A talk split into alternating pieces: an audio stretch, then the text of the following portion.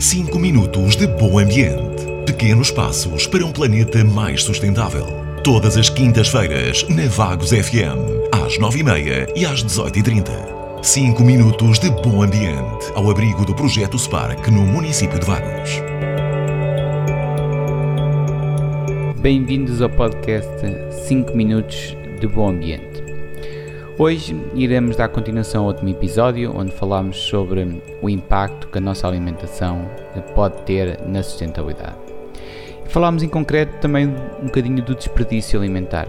O desperdício alimentar é responsável, eh, ou seja, está em número 1 um na lista de responsáveis pelas emissões de carbono, é o, o principal, eh, o principal componente que, que contribui mais para o aumento das emissões de, carbono que nós temos atualmente e que são responsáveis depois pelas, um, ehm, pelas alterações climáticas. Uh, e no caso do desperdício alimentar, por exemplo, só na Europa uh, são desperdiçadas mais de 88 milhões de toneladas de resíduos alimentares.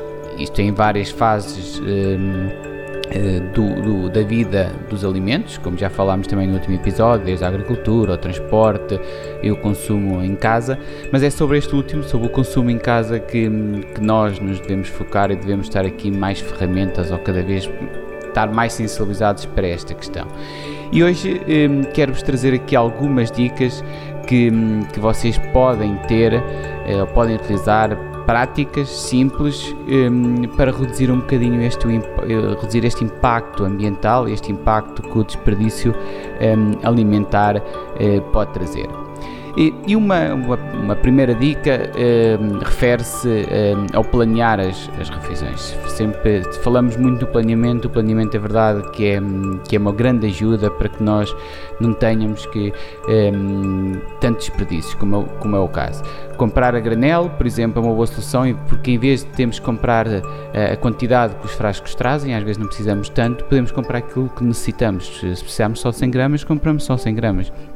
Por isso as compras a granel são eh, uma mais eh, uma mais valia, assim como um planeamento mensal, eh, semanal, saber quais produtos que estão com uma validade mais curta, que se tragam primeiro, fazer refeições desses próprios produtos para evitar assim uma, uma redução dos desperdícios alimentares.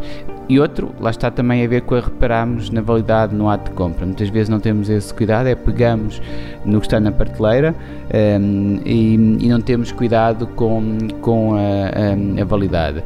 E, e, é isso que ter essa atenção e colocar os produtos que que têm menor prazo de validade, eh, mais à vista, mais próximos, na parte da frente do frigorífico, do armário, no congelador, para que, eh, no congelador não é necessário, mas eh, no, nos outros locais para que possam ser, possam ser o primeiro, o primeiro a, a, utilizarmos e a, e a, e a e a, e a, ser gasto e assim não criar desperdício. E por outro também é conservar os locais também onde, onde guardamos os, os os alimentos que compramos é muito, muito, muito importante. Existem várias dicas, várias, hum, várias hum, fases que, que aplicam isso.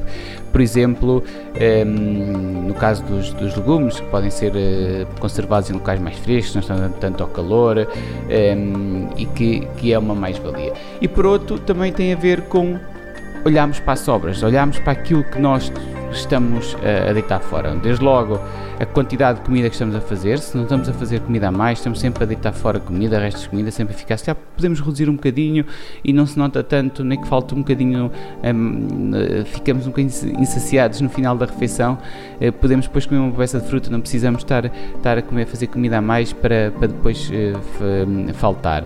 Um, outro é, como eu também disse, olhar para os desperdícios, criamos os restos de legumes, o que é que nós podemos fazer? Será que precisamos de retirar as cascas das cenouras para, para fazer sopa. Não, as cascas da cenoura podem ir também para, para a sopa. Por exemplo, as cascas da banana são um excelente fertilizante, elas podem ser fervidas e a água, a água pode ser utilizada como, como, como adubo. O mesmo acontece com as águas de cozedura, por exemplo, do grão, que dá para fazer, uh, que dá para fazer claras de castelo muito simples e não sei se sabia, mas é muito simples de, de fazer. O mesmo acontece com as frutas em, em, em, fim de vida ou com os, com os legumes em fim de vida, podem ser feitos polpas um, ou de sumos ou polpas, por exemplo, de tomate, uh, conservadas, congeladas e utilizadas como nós, quando nós um, quisermos. Um, as borras de café também são um excelente fertilizante e que podemos, um, que podemos utilizar.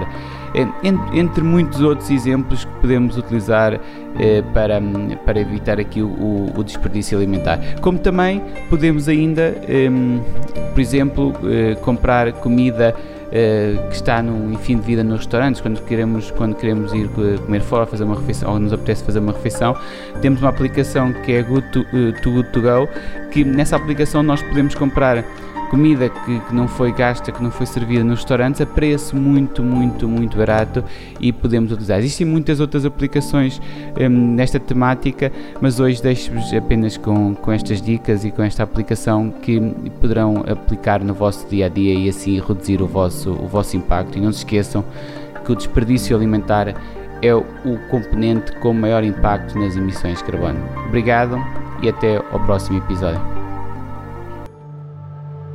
5 minutos de bom ambiente. Pequenos passos para um planeta mais sustentável.